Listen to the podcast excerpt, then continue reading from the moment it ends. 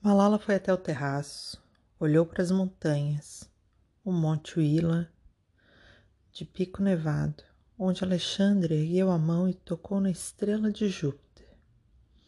Olhou para as árvores, todas com folhas novas. O damasqueiro, cujo fruto outra pessoa talvez não comesse. Tudo estava em silêncio, um silêncio absoluto não havia barulho vindo do rio ou do vento, nem mesmo os passarinhos cantavam. Deixar o vale foi a coisa mais difícil que Malala já fez.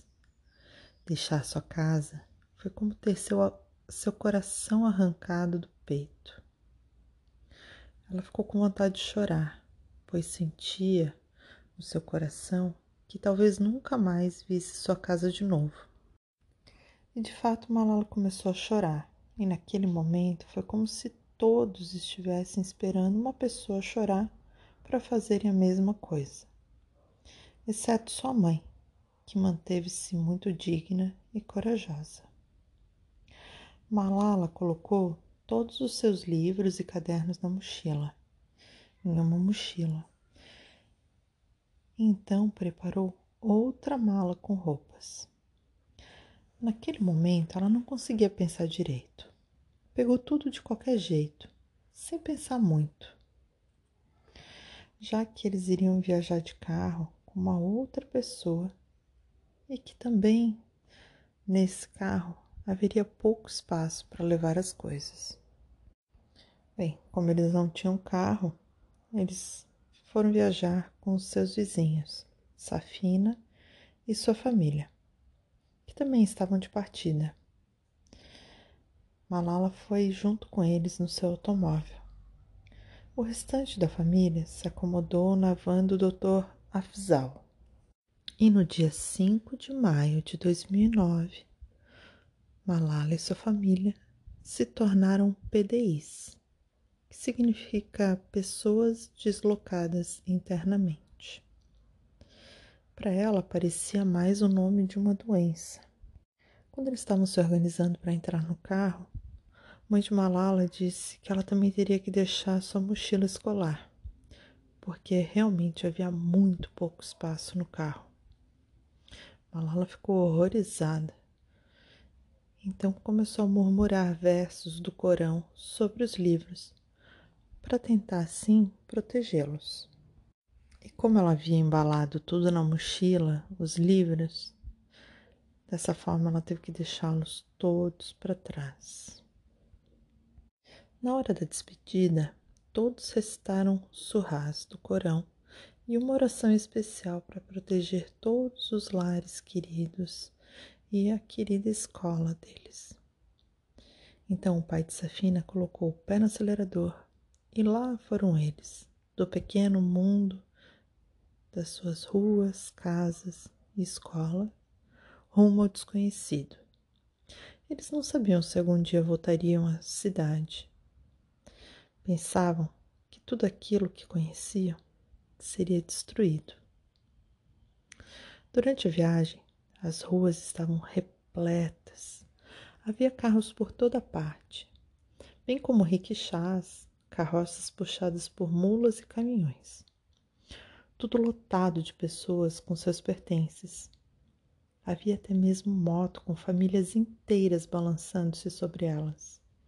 Milhares de pessoas caminhavam apenas com a roupa do corpo. Parecia que todo o vale estava em fuga.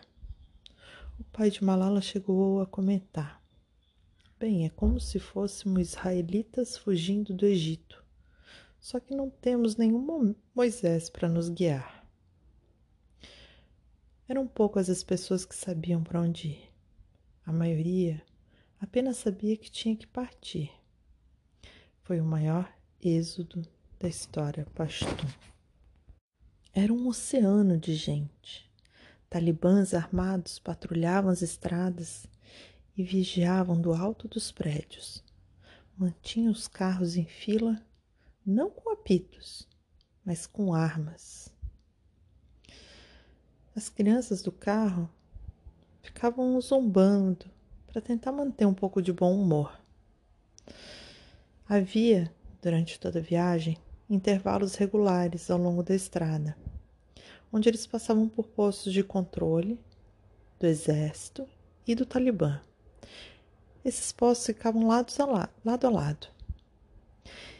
E dessa forma, parecia toda vez que o exército estava alheio à presença do, do Talibã.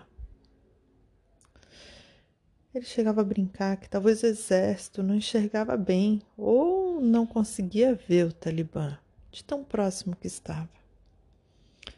O tráfego na estrada mostrava-se cada vez mais pesado. Era uma jornada longa e lenta. Estavam todos muito suados e assim amontoados. Geralmente, viagem de carro costumava ser uma aventura para eles crianças, uma vez que raramente eles faziam. Mas dessa vez era diferente. Todos estavam muito abatidos. E de lá de dentro da van do Dr. Afzal, o pai de Malala conversava com a mídia, fazendo um relato ao vivo do seu celular sobre o êxodo no vale. Ele tinha uma voz alta e a mãe de Malala pedia que ele abaixasse o tom da voz, com medo que os talibãs pudessem ouvi-lo. Depois de algum tempo, finalmente eles passaram pelo desfiladeiro Malakand e logo depois o SWAT ficou para trás. Era tarde da noite quando chegaram em Mardan, uma cidade quente e movimentada. O pai de Malala continuava insistindo com todo mundo. Em alguns dias voltaremos e tudo estará bem. Mas na verdade, eles sabiam que não seria bem assim. Em Mardan já havia, já havia enormes campos de refugiados. Lá viviam as pessoas obrigadas a fugir do Afeganistão. Quase dois milhões de pastuns estavam deixando o Swat. E não era possível caber dois milhões de pessoas em acampamentos. Aqueles que podiam abrigavam-se nas casas de familiares, amigos ou moradores de cidades. Bem, como a família de Malala não tinha parentes em Mardan, dirigiu-se para Shangla, a aldeia da família dela. Até então, eles estavam indo na direção oposta de Shangla, mas como porque eles precisavam aceitar a única carona que tinham para sair do SWAT. O pai de Malala, então, disse que iria para Peshawar para alertar as pessoas sobre o que estava acontecendo e prometeu encontrar-se com a família em Shangla. No dia seguinte, Malala e sua família conseguiram uma carona para Abbottabad, onde a família da amiga da avó morava. Lá encontraram seu primo, Kanji, que também ia para o norte. Já anoitecia quando eles chegaram em Bechan, uma vez que muitas estradas encontravam-se bloqueadas. Eles passaram aquela noite em um hotelzinho barato e sujo, enquanto o primo de Malala tentava conseguir uma van para levá-los para Shangla. Naquele momento, um homem se aproximou de sua mãe, que tirou um sapato e bateu nele umas duas vezes. Então o desconhecido foi embora. Ela bateu com tanta força que, ao olhar para o sapato, notou que estava quebrado. Malala sempre soube que sua mãe era uma mulher forte, mas desde então passou a ter por ela um novo respeito. Não era muito fácil ir de Bechan para a aldeia da família de Malala. Eles tiveram que caminhar por mais de 25 quilômetros, carregando todas as suas coisas.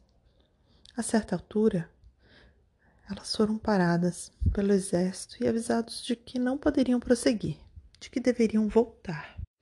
Mas elas tentaram explicar que a casa delas era em Xangla e se elas não fossem, para onde que elas iriam então? imploraram para poder passar. A avó de Malala começou a chorar e a lamentar que sua vida nunca fora tão ruim. Então, finalmente, eles deixaram elas passarem.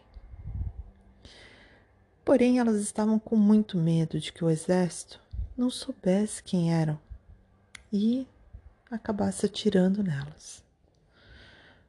Quando chegaram à aldeia, os parentes de Malala ficaram estupefatos de vê-las. Todos acreditavam que o Talibã voltaria para Xangla e assim não conseguiam entender por que não haviam ficado, porque elas não haviam ficado em Mardã. Elas se hospedaram numa aldeia da mãe de Malala, com o tio dela chamado Faiz Mohammad e sua família. Eles tiveram que emprestar roupas, uma vez que na saída rápida de, do SWAT eles levaram poucas peças. Porém, Malala ficou muito feliz por estar perto da sua prima Sumbu, que era um ano mais velha que ela. Uma vez que estavam instalados, Malala passou a ir com, ela, com sua prima para a escola. Naquela época ela estava no sexto ano, mas começou no sétimo para ficar junto de Sumbu. Na sua sala havia apenas três alunas mulheres, pois a maior parte das meninas da aldeia não ia à escola. Então, aprendíamos, elas aprendiam na companhia de meninos, uma vez que não havia espaço nem professores para dar aulas separadas a apenas três meninas.